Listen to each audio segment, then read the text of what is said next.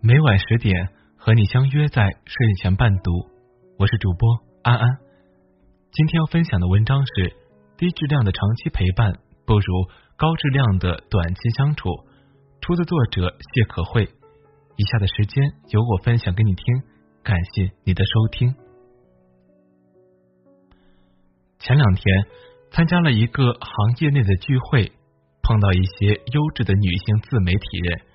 个个把自己养得貌美如花，事业都创得霸气腾腾，家庭又照顾得很周全，真的是好气哦！我心里早已经跪地不起了。为啥人与人之间的差距就这么大呢？晚上去一个出版人的房间请教，直接就被折服了。这个比我大一些的姐姐，总是保持着足够的神采奕奕。肤白、貌美、多金，就是这样的女人。问题是，她和她的老公感觉就是强强联合，恩爱如初。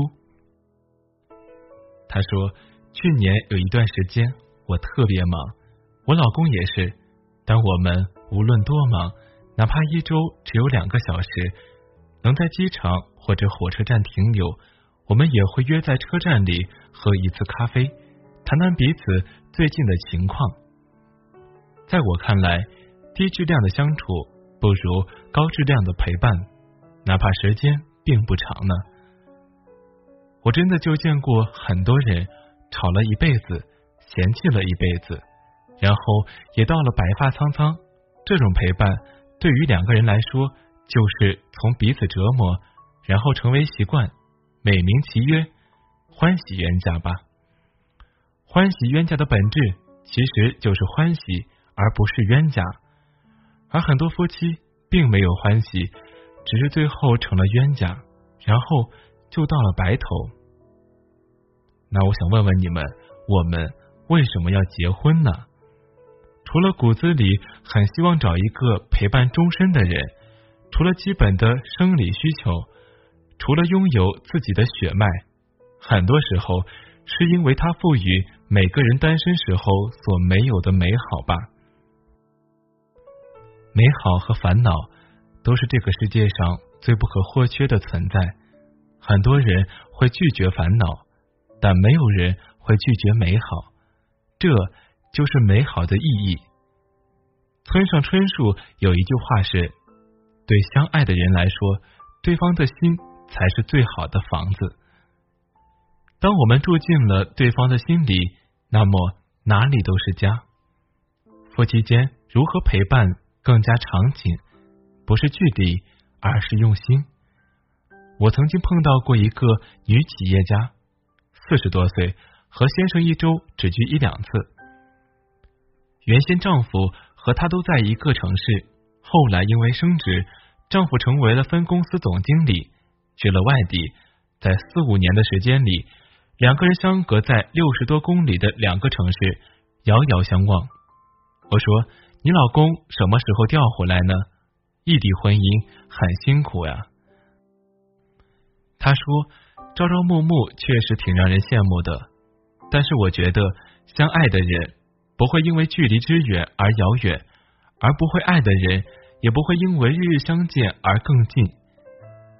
每个快到周末的时候，我和我的先生。”早早就规划着去哪里玩，每个节日之前也会兴奋的睡不着觉。每个生日、情人节，他都一定会回来。我们有时间就互相打电话，偶尔吵架，偶尔拌嘴，也偶尔气得摔电话。但大多数时间还是甜蜜的、有趣的、欢喜的，时刻保持着热情的。一个女人幸福不幸福？真的可以时刻的体现在脸上，所以说高质量的长期相处当然很棒，大概也应了那句话：陪伴是最长情的告白。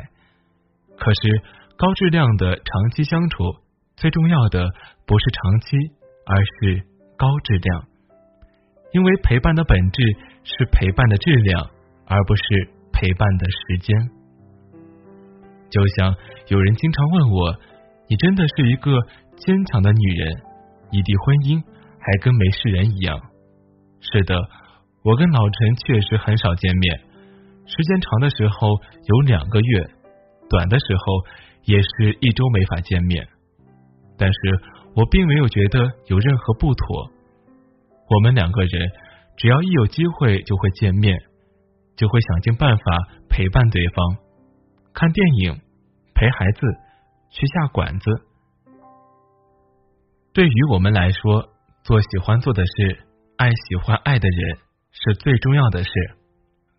有时我出差了，他正好是周末，也会赶着火车或坐着飞机来看我，就为了度过一天或两天的时光。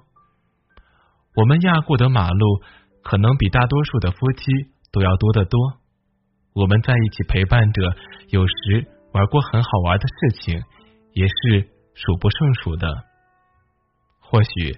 在别人的眼里，我们活得像一对恋人，也不太成熟。两个人常常早上去喝咖啡，中午去下馆子，下午又去带孩子或者玩，晚上看电影。就连我在工作的时候，他也带着孩子陪在我的身边。用他的话说，在哪里真的不重要，重要的是在一起的时候能够多一点回忆吧。依然有很多读者和我恐慌于一件事情，就是两个人的见面时间越来越少。我想说，其实时间滚滚，谁又有太多的时间陪伴着谁呢？在有限的时间里，拥有着无限的浓情，在短暂的陪伴里生长出长长的爱意，才是最重要的。你和谁在一起，爱着谁？你陪伴着谁？你陪伴在谁的身边？又幸福着谁的幸福呢？夫妻之间陪伴的质量比时间更为重要。我说，不在于朝朝暮暮，只求天长地久，互相保留美好。见面的时候欢愉，分开的时候想念。只要知道对方还在，以及触手可及，就已经足够了。很开心，每天晚上的十点钟和你们相约在睡前伴读中。我们是有缘分的，我们都是幸福的。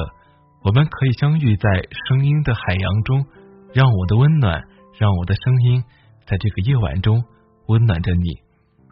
今天晚上安安主播的节目就到这里，我们明天晚上再见吧。希望你都是幸福的，晚安。